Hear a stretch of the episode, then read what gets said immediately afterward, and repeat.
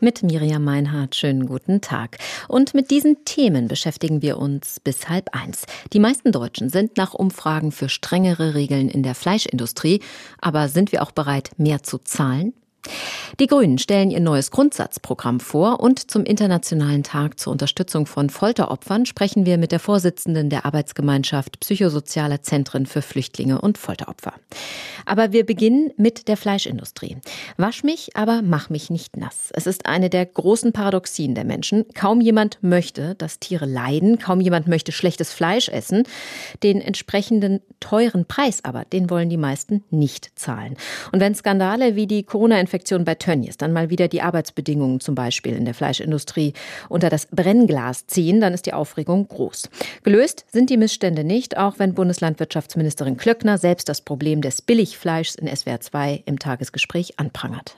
Fleisch und Wurst sind in Deutschland zu billig. Es gibt kaum ein anderes europäisches Land, ähm, das sich mit solchen Dumpingpreisen oder Lockpreisen just für Fleisch und Wurst ähm, hervortut. Mir geht es nicht darum, dass Fleisch und Wurst Luxusprodukt für Reiche werden sollen, aber eine Alltagsramschware wird auch äh, aus ethischen Gesichtspunkten äh, dem nicht gerecht. Ähm, Tiere sind nicht irgendeine Ware, sondern Mitgeschöpfe und da gehört auch Wertschätzung dazu.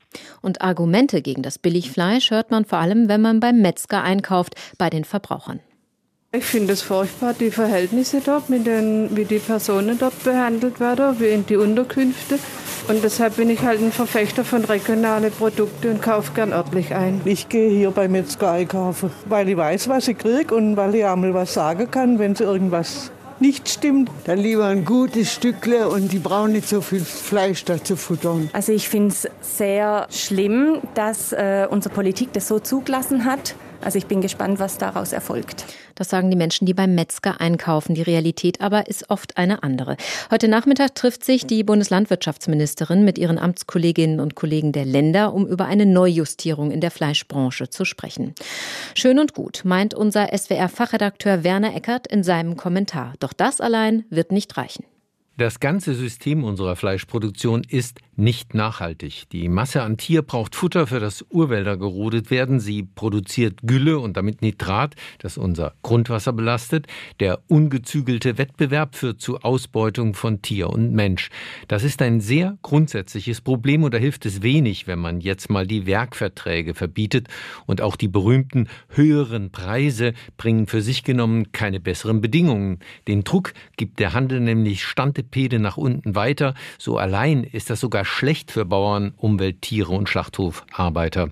Es hat nur einen Sinn, wenn höhere Preise durch klare gesetzliche Auflagen flankiert sind. Über all das haben wir bei vielen Fleisch- und Tierhaltungsskandalen in den vergangenen Jahrzehnten geredet. Immer wieder. Am Ende gab es dann Symbolpolitik sonst nichts. Und trotzdem sehe ich die Chance, dass sich diesmal langsam was tut, denn die Gesellschaft verändert sich. Auf der anderen Seite ist es ja nämlich unfair, da immer nur auf die Fleischbranche zu zeigen, denn vieles, was wir uns leisten als westliche Wohlstandsgesellschaft, ist nicht nachhaltig. Das gilt für unsere Art, Energie zu erzeugen und zu verbrauchen, für unsere Art zu reisen, zu leben überhaupt. Das hören dann viele nicht mehr so gerne. Aber genau in diesen Bereichen gibt es Zeichen von Aufbruch. Das Erneuerbare Energiengesetz macht dem klimaschädlichen Kohle- und Ölverbrauch den Garaus. Langsam und mühsam, aber das läuft. CO2, das Klimagas, kriegt einen Preis und damit verändern sich Märkte. Da ist Bewegung drin, da probieren wir politische Konzepte aus, die tatsächlich Systeme verändern. Das brauchen wir jetzt auch bei Fleisch. Das Ziel kann nur sein, weniger davon, aber zu besseren Bedingungen erzeugt und damit im Laden teurer. Denn es ist wichtig, den Bauern bei diesem schmerzlichen Umstellungsprozess zu helfen. Bringt ja nichts, wenn unsere Bauern pleite machen und die Misswirtschaft woanders weitergeht. Aber dafür brauchen wir endlich ein Konzept und nicht nur Panikaktionen in Krisenzeiten sagt Werner Eckert in seinem Kommentar. Ja, insgesamt würde es auch helfen, wenn wir alle weniger Fleisch essen würden, das ist klar. Vorschreiben lassen will sich das aber natürlich auch keiner. Das mussten zum Beispiel auch die Grünen schon mehr oder weniger leidvoll erfahren, als sie mit dem Vorschlag vom Veggie Day, einem Tag in Kantinen und Mensen zum Beispiel möglichst fleischfrei, als sie den brachten, sind sie nämlich ziemlich gescheitert. Nächstes Jahr ist auch wieder Bundestagswahl und als erste Vorbereitung haben die Grünen heute ihr neues Grundsatzprogramm vorgestellt. Meine Kollegin im Berliner Hauptstadt Hauptstadtstudio. Nina Barth hat zugehört. Frau Barth, ein Veggie Day oder etwas Vergleichbares gibt es wahrscheinlich diesmal im grünen Grundsatzprogramm nicht, oder? Nein, davon findet man in diesem Entwurf des Grundsatzprogramms nichts. Ähm, da sind die Grünen, da haben Sie, glaube ich, auch gelernt, sind vorsichtiger geworden. Die Grünen haben in diesem Entwurf zusammengefasst auf knapp 60 Seiten, was ihre Grundüberzeugungen sind. Das sind äh, neun Kapitel mit insgesamt 383 Paragraphen. Also sie decken wirklich jeden Bereich ab. Und ähm, ja, es geht eben darum zu sagen, das sind unsere Leitlinien, das sind unsere Werte, danach wollen wir uns orientieren. Und ähm, das ist jetzt auch kein Wahlprogramm für eine Landtags- oder Bundestagswahl, sondern das ist wirklich ein Programm, das ähm, mehrere Jahre so stehen soll. Das alte ähm, Grundsatzprogramm der Grünen ist aus dem Jahr 2002. Das heißt, aus diesem Grundsatzprogramm leiten sich im Grunde dann die einzelnen Bereiche ab. Ähm, durch Corona ist ja dieses grüne Kernthema, was wir sonst oft hatten, die Umweltpolitik gerade nicht mehr ganz so stark im Fokus wie vielleicht vor der Viruspandemie. Inwieweit zeigt sich das denn jetzt in diesem Programm? Ja, also die Grünen sagen, dass ähm, gerade die Erfahrungen aus der Corona-Krise ins Programm natürlich eingeflossen sind. Die Parteichefs Annalena Baerbock und Robert Habeck ähm, haben heute gesagt oder haben schon mehrfach auch im Vorfeld darauf hingewiesen, dass Corona ja gezeigt habe, dass es soziale Ungerechtigkeiten gebe. Arme Menschen erkrankten eher ähm, als, als ähm, sozial stärkere. Äh, sozial schwache Kinder haben mehr Schwierigkeiten im Homeschooling. Und äh, das sind Erfahrungen, sagen die Grünen, die in diesen Entwurf eingeflossen sind. Und sie haben aber auch gesagt, dass die Corona-Krise gezeigt hat, dass ein entschlossenes Handeln möglich ist. So haben sie das formuliert. Und dass, wenn man jetzt die richtigen Schlüsse aus diesen Erfahrungen zieht, ähm, dass dieses Jahr auch sowas wie ein Wendepunkt sein kann. Das hört sich jetzt sehr viel stärker nach Sozialpolitik an, als man das vielleicht vorher gewohnt war. Welchen Platz nimmt denn dann da noch die Klimapolitik ein? Die Klimapolitik ist nach wie vor natürlich ähm, ein Steckenpferd äh, der Grünen, aber Sie haben vollkommen recht. Ähm, die Grünen weiten sich, also die sagen auch ganz klar, ähm, Ökologie und Klimapolitik, klar, das ist unser Kernthema, aber wir wollen auch den anderen Parteien nicht die anderen wichtigen Themen überlassen, Gesundheit, Familie. família. Ähm, da stellen sie sich jetzt breiter auf und sie sagen auch ganz klar, wir wollen mehrheitsfähig sein. Wir wollen ähm, auch Menschen ansprechen damit, die vielleicht vorher nicht nur äh, grüne Wähler aufgrund der Klimapolitik waren, aber natürlich die Klimapolitik. Ähm, es ist nach wie vor ähm, natürlich ganz, ganz wichtig für die Grünen. Ähm, sie, sie bekräftigen beim Bereich oder im Bereich Ökologie und Klimaschutz ihre Forderungen nach einem Übergang zu 100 Prozent erneuerbare Energien und auch ähm, den Ausstieg aus allen fossilen Ressourcen. Das heißt also klar, die Grünen weiten sich, haben Sie gesagt, Klimapolitik ist immer noch ein wichtiges Thema. Ist es dann immer noch der Schwerpunkt, würden Sie das sagen, oder gibt es überhaupt äh, einen Schwerpunkt in diesem Grundsatzprogramm, den man so dingfest machen kann? Nein, ich würde, äh, nein, das ist schwierig, weil ähm, das sind neun Kapitel insgesamt und äh, es werden wirklich alle Bereiche abgedeckt und ähm, insofern Klimapolitik, Ökologie äh, ist ein Punkt, aber das ist natürlich auch ein Punkt, der auch in andere Bereiche äh, immer wieder einfließt. Aber es ist tatsächlich interessant, dass die Grünen ähm, sich da wirklich breiter aufstellen. Das ist schon offensichtlich. Das heißt, Ihr abschließendes Fazit ist wahrscheinlich schwierig mit so vielen Punkten und neun Kapiteln, aber wenn Sie jetzt einen ersten Blick drauf wagen, ähm, Ihre Einschätzung, das Programm, ist das dann eine leichte Kurskorrektur oder doch tatsächlich etwas was ganz Neues. Es ist insofern was ganz Neues, als dass die Grünen im Gegensatz, also das ist jetzt das, das wird das vierte Grundsatzprogramm der Grünen. Und bei den Grundsatzprogrammen dafür, äh, davor ging es nicht darum, ähm, wir haben einen Machtanspruch, sondern äh, da war die Grünen, da waren die Grünen eher noch so in der Selbstfindungsphase. Jetzt sagen sie ganz klar, wir wollen Mehrheiten gewinnen und äh, das ist schon was Neues, muss ich sagen. Einschätzungen von der, unserer Berlin-Korrespondentin Nina Barth. Vielen Dank live aus der Hauptstadt.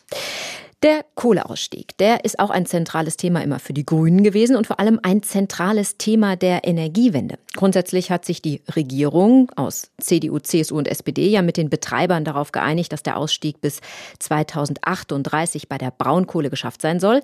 Im Gegenzug bekommen die Unternehmen milliardenschwere Entschädigungen und die betroffenen Regionen sogenannte Strukturhilfen. Erst am Mittwoch hat das Kabinett ja einen entsprechenden Vertragsentwurf gebilligt. 2038, das ist allerdings noch ein bisschen hin. Weshalb vor allem Umweltschützer darauf verweisen, dass das fürs Klima eigentlich zu lange dauert. Seit dem Morgen blockieren deshalb auch etwa 80 Umweltaktivisten Bagger und Förderbänder im Braunkohletagebau Garzweiler 2 bei Erkelenz, um der Kritik, die sie ja haben, Nachdruck zu verleihen. Von dort berichtet Thomas Wenkert. Die Besetzung des Braunkohletagebaus Gar 202 bei Erkelenz bezeichnet die Klimabewegung als großen Erfolg. Es sei noch nie gelungen, sechs Bagger gleichzeitig zu besetzen, sagte eine Sprecherin. Seit den frühen Morgenstunden steht der Tagebau still. 80 Klimaaktivisten des Bündnisses Einsatz Kohlestopp waren in der Nacht in den Tagebau eingedrungen. Auf einem riesigen Banner steht Jugend gegen Umweltzerstörung. Die Aktivisten fordern einen früheren Ausstieg aus der Braunkohle als 2038. Dazu Sprecherin Zade Abdullah. Wir haben hier heute mit 80 Klimaaktivisten vom neuen Bündnis Einsatz Kohlestopp gezeigt, dass wir hier im Garzweiler einfach Taten sprechen lassen. Wir müssen jetzt sofort aus der Kohle raussteigen und wir nehmen das heute selber in die Hand. Wir haben heute den Tagebau Garzweiler lahmgelegt und damit können wir einfach dem Klimagesetz der Bundesregierung ein Einhalt geboten. Das geplante Kohleausstiegsgesetz sei ein Gesetz für die Energiekonzerne, erklärte eine Sprecherin der Bewegung Fridays for Future. Deutschland müsse spätestens 2030 aus der Kohle aussteigen. Ansonsten seien die Pariser Klimaziele nicht zu erreichen. Der RWE-Konzern sei das klimaschädlichste Unternehmen in Deutschland. Das Bündnis Alle Dörfer bleiben hat heute einen Umsiedlungsstopp gefordert. Noch sechs Orte sollen den Tagebauen im Rheinischen Revier weichen. Dazu gehört auch Berverath, Heimat von Britta Cox. Ja, die Hoffnung stirbt zuletzt und die Hoffnung ist natürlich da, weil äh, im Endeffekt wird die Kohle, die unter unseren Dörfern liegt, für die Energiegewinnung gar nicht mehr benötigt. Der RWE-Konzern, der heute seine Hauptversammlung abhält, reagierte mit Unverständnis auf die Proteste. Das Eindringen in den Tagebau sei lebensgefährlich, sagte ein Konzernsprecher. Hinzu kommen die hohen Temperaturen. Im Tagebau selbst würden heute an die 40 Grad erreicht. Außerdem sei man beim Kohleausstieg auf einem guten Weg, erklärte Sprecher Guido Steffen. Diese Protestaktionen sind für uns nicht nachvollziehbar. RWE unterstützt nicht nur die nationalen und internationalen Klimaziele. Wir haben unseren CO2-Ausstoß seit 2012 um mehr als die Hälfte gesenkt. Wir investieren jedes Jahr Milliarden in den Ausbau erneuerbarer Energien. Dieses Unternehmen ist einer der größten Erzeuger von Strom aus erneuerbaren Energien in Europa. Die Polizei ist mittlerweile mit mehreren Hundertschaften im Einsatz. Man werde als erstes das Gespräch mit den Besetzern suchen, sagt Andreas Müller von der zuständigen Polizei Aachen. Ja, das versuchen wir natürlich immer. Zuerst mal auf kommunikativen Wege die Leute dazu zu bewegen, den Bagger dann freiwillig äh, zu verlassen und die Besetzung aufzugeben. Wenn das nicht der Fall sein sollte, dann müssen wir natürlich auch anpacken und die Leute vom Bagger runterholen. Die Aktivisten haben angekündigt, die Blockade des Tagebaus Garzweiler 2 bis zum Abend fortzusetzen. Ein Bericht von Thomas Wenkert. Die Corona-Krise, die ist seit Monaten das beherrschende Thema. Zu Recht, wir alle sind ja vom Virus oder zumindest von den Auswirkungen betroffen. Trotzdem aber existieren alle anderen Probleme, die es vorher schon gab, natürlich weiter. Umweltzerstörung, Kriege, Hunger, Folter. Dass das Ganze weiter natürlich da ist, das ist eine Binse und trotzdem verlieren wir es manchmal aus den Augen. Heute ist der internationale Tag zur Unterstützung der Opfer der Folter. Rund 22.000 von Folter Betroffene kommen im Durchschnitt pro Jahr nach Deutschland in die Zentren der bundesweiten Arbeitsgemeinschaft der psychosozialen Zentren für Flüchtlinge und Folteropfer. Die Menschen kommen aus Afghanistan, Syrien, der Russischen Föderation, aus dem Iran, aus dem Irak oder Somalia. Und die meisten sind stark traumatisiert. Nicht allen sieht man es immer auf den ersten Blick an. Über die Arbeit mit den Betroffenen habe ich mit der Vorsitzenden des Vereins Elise Bittenbinder gesprochen. Frau Bittenbender, die psychosozialen Zentren versorgen Flüchtlinge und Folteropfer jeden Tag. Was haben diese Menschen erlebt, die zu Ihnen kommen? Folter ist ja so ein weiter Begriff und man stellt sich so wie die mittelalterliche Folter oft vor, das ist heute gar nicht mehr so notwendig, dass man den Leuten tatsächlich physische Pein verursacht. Es kann zum Beispiel auch um psychische Folter gehen, dass man zum Beispiel die Hinrichtung von anderen Familienmitgliedern oder von Freunden erleben muss, dass Kinder Vergewaltigungen erleben müssen. Wir sprechen von Scheinhinrichtungen oder eben auch von dem, dass Familienmitglieder oder Freunde entführt werden und dass die Familienmitglieder dann Videos erhalten, um zu zeigen, wie die Leute misshandelt, ihnen, was weiß ich, Gliedmaßen abgeschnitten werden oder was auch immer, wenn sie zum Beispiel nicht ihr ganzes Hab und Gut überschreiben. Wir sprechen aber auch nach wie vor von Isolation, von Haft, ohne Essen, ohne Licht, ohne die Notdurft versorgen zu können. Und dann wird zum Beispiel täglich jemand rausgeholt und der kommt nie wieder, sodass man weiß, dass diese Menschen und man hört sie schreien, dass den Menschen tatsächlich physisch extremes Leid und Schläge und anderes zugefügt wird. Das sind dramatische Dinge, auch traumatische Geschichten, die Sie jetzt erzählt haben. Äh, wie kann man Menschen, die etwas derartiges erlebt haben, tatsächlich dann helfen? Denn das ist ja Ihre Aufgabe. Menschen, die so entmenschlicht wurden, also dass sie in einer Situation sind, wo sie praktisch nicht mehr leben wollen, da geht es hauptsächlich darum, dass man wieder einen menschlichen Kontakt herstellt. Da geht es um das Anerkennen des Leides, also dass man sagt, da ist tatsächlich etwas passiert, was über ein Maß, was ein jeder Mensch aushalten kann, hinweggeht, dass man das anerkennt, dass man das vielleicht auch teilen kann. Das ist sehr schwierig, weil kein Mensch redet gerne über so eine extrem verletzende, über solche intime Angelegenheiten. Häufig wird ja auch gefoltert. Darüber redet keiner gern. Das kann man nur in einer Atmosphäre, wo man weiß, der andere, das Gegenüber kann das auch ertragen. Und das Ziel von so einem Gespräch ist vielleicht wieder eine menschliche Kommunikation herzustellen, Menschlichkeit herzustellen, um zu erleben, es gibt auch ein Teilen von Leid, es gibt auch eine Anerkennende Leid, es gibt auch eine Gemeinschaft der Menschen, denen man wieder vertrauen kann. Können Sie diesen Menschen auch noch, sage ich mal, rechtlich helfen, wenn es jetzt um solche Erfahrungen geht? Gibt es ja unter Umständen auch die Möglichkeit eines Prozesses? Ja, also wir haben von den Zentren aus, wir sind ja alles Nichtregierungsorganisationen, wir sind sozusagen Professionelle in den Heilberuflern, also Ärzte, Sozialarbeiter, Psychotherapeuten, aber eben auch oft mit juristischem Beistand, weil viele der Menschen befinden sich noch im Asylverfahren und waren eben nicht in der Lage, darüber zu sprechen. Und dann muss man halt da auch Unterstützung leisten. Und von daher haben wir als Zentren, wir nennen das einen ganzheitlichen Ansatz, wir sagen, da muss in allen Lebensbereichen unterstützt werden, weil nur allein die Behandlung, ohne dass man auch den Menschen eine Option eröffnet, hier in Deutschland in sicheren, rechtlich und sozialen sicheren Umständen zu leben oder auch vielleicht zu helfen, eine Wohnung zu finden, das funktioniert dann nicht. Inwieweit haben Sie das Gefühl, dass Sie von der Politik in Ihrer Arbeit gut genug unterstützt werden? Naja, jetzt speziell zu Corona-Zeiten haben wir halt festgestellt, dass die Möglichkeit dieser Menschen zu ihrem Recht zu kommen wieder extrem eingeschränkt ist, weil wenn sie an die Ankerzentren oder an die Aufnahmeeinrichtungen noch dazu, wenn die unter Quarantäne stehen sollten, aber eben nicht nur. Wenn Sie daran denken, dann gibt es dort einfach kein System, um diese Menschen zu erkennen oder um auch Räume, geschützte Räume zu finden, damit diese Menschen überhaupt sich öffnen können und darüber sprechen. Sagt die Vorsitzende der Arbeitsgemeinschaft der psychosozialen Zentren für Flüchtlinge und Folteropfer, Elise Bittenbinder. Vielen Dank. Am 25. Mai, also ziemlich genau vor einem Monat, ist der Afroamerikaner George Floyd bei einem Polizeieinsatz in den USA gestorben. Seitdem wird nicht nur in den USA viel über Rassismus und Polizeigewalt diskutiert und auch demonstriert.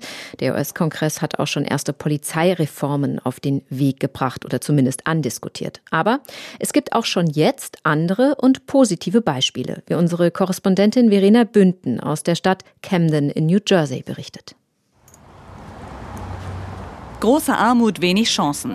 Auf den ersten Blick schon ist die Stadt Camden in New Jersey nicht gerade einladend. Und doch ist etwas anders als bei anderen Brennpunkten.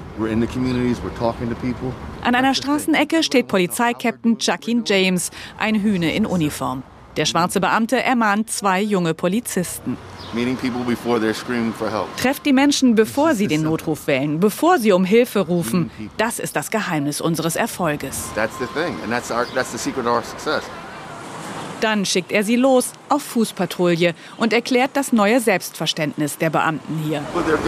Sie sind Beschützer statt Krieger. Die Kriegermentalität hatten wir hier früher, die gegen uns. In den letzten 40 Jahren haben sich die Ausgaben für die Polizei in den USA durchschnittlich verdreifacht. Es geht um Milliarden. Kriminalität, Opferzahlen und Festnahmen gingen aber nicht zurück. Kempten mit seinen 74.000 Einwohnern war zum Beispiel einmal Mordhauptstadt der USA. Als aber kein Geld für zusätzliche Polizei vorhanden war, entschied die Stadt vor sieben Jahren eine Kehrtwende. Die städtische Polizei wurde aufgelöst und als Polizei auf Kreisebene neu aufgebaut. Der Startpunkt für einen kompletten Strategiewandel, die Polizei als Partner, erinnert sich Kreisrat Louis Capelli. Wir versuchen, dass mit neuen Beamten neues Vertrauen aufgebaut wird. Wir machen Nachbarschaftsfeiern, Eiscremeabende für Kinder, Familienkinonächte, um in Kontakt zu kommen. Wir versuchen, eine Partnerschaft zu erreichen, denn nur als Partner verhindert und löst man Verbrechen.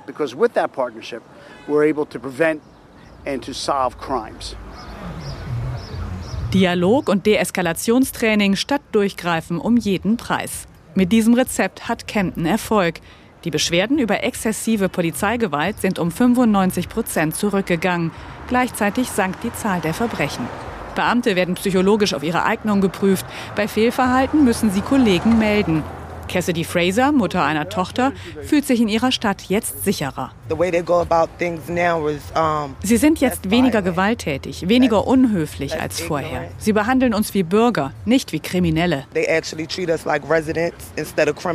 Aber nicht allen geht diese Neuausrichtung weit genug. Reverend Oji Baba Madi fordert stattdessen eine Neuverteilung von Aufgaben und Geldern, die nachhaltiger wirken sollen. Lasst uns die Polizei als Experten für Vorbeugung, Bekämpfung und Aufklärung von Verbrechen bezahlen. Aber lasst uns sie nicht bezahlen, um Sozialarbeiter, PR-Menschen, Grill- und Eiscreme-Experten zu sein. Wir haben Leute, die das besser können. Nur das Problem ist, dass die chronisch unterfinanziert sind. Ob Kempten ein strahlendes Beispiel für Polizeireform in den USA sein soll, darüber gehen die Meinungen auseinander. Viele halten die Neuausrichtung aber für einen Anfang im zerrütteten Verhältnis zwischen US-Polizei und benachteiligter Bevölkerung. Aus den USA berichtete Verena Bünden. Und wir kommen zurück nach Deutschland oder besser in die EU. Große Hoffnungen ruhen ja auf der deutschen EU-Ratspräsidentschaft, die am kommenden Mittwoch beginnt. Ein erklärtes Ziel, das Deutschland für diese Zeit bis Ende des Jahres ausgegeben hat, ist ein Handelsabkommen der EU mit Großbritannien. Wirklich realistisch ist das allerdings nicht. Solche Handelsabkommen dauern normalerweise Jahre, bis sie ausgearbeitet sind. Und deshalb befürchten auch immer mehr deutsche Unternehmen einen harten Brexit. Heute erscheint dazu eine neue Umfrage. SWR-Wirtschaftsredakteur Michael Wegmer ist bei mir im Studio. Wie groß sind denn die Sorgen? Der Bundesverband der deutschen Industrie befragt regelmäßig zusammen mit der Unternehmensberatung Deloitte große Unternehmen, die Wirtschaftsbeziehungen zu Großbritannien haben. Und knapp jedes dritte Unternehmen geht inzwischen davon aus, dass es einen harten Brexit geben wird, den No-Deal-Brexit ohne Handelsabkommen. Das ist eine deutliche Steigerung zur letzten Umfrage. Man kann es natürlich auch immer noch umdrehen und sagen, mehr als die Hälfte der Firmen glaubt noch an eine Einigung oder an einen Aufschub für ein Abkommen. So eine Entscheidung Entscheidung über irgendeine Art von Verschiebung müssten die Briten allerdings bis Ende Juni fällen, wenn wir mal zählen. Das sind mit heute noch genau fünf Tage. Da glaubt eigentlich keiner dran. Wenn es dann diesen harten Brexit gibt, rechnen 40 Prozent der Unternehmen mit hohen wirtschaftlichen Schäden, insbesondere Banken. Da geht jede zweite in so einem Fall von Stellenstreichungen aus. Ganz gut gerüstet sieht sich die Autobranche, aber auch da geht immer noch jedes dritte Unternehmen von Jobverlusten bei einem harten Brexit aus. Jetzt haben wir momentan eine Sonder Sondersituation. Es ist Corona-Krisenzeit. Jetzt könnte man vielleicht meinen, äh, dass Boris Johnson dadurch ein bisschen kompromissbereiter wird. Also welche Auswirkungen hat das denn? Fast alle Beobachter sagen eigentlich, es ist genau andersrum. Und zunehmend äußern sich auch britische Ökonomen und Firmenchefs, die das nicht mehr verstehen. Die Bank of England, die erwartet für Großbritannien wegen Corona die schwerste Rezession seit 300 Jahren. Aber Boris Johnson nimmt offenbar in Kauf, dass sich die Lage durch einen harten Brexit weiter verschärft.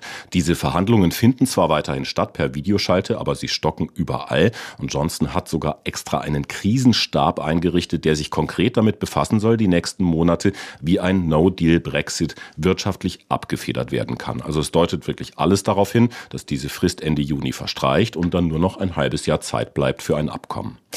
Der DAX, der hat äh, trotzdem momentan noch andere Sorgen, die Wirecard-Pleite zum Beispiel. Wie entwickelt sich denn der Index heute? Ja, Wirecard schmiert weiter ab auf niedrigem Niveau um noch einmal fast minus 50 Prozent. Der DAX dagegen aber leicht im Plus 0,9 Prozent, 12.290 Punkte. Informationen aus der Wirtschaftsredaktion von Michael Wegmer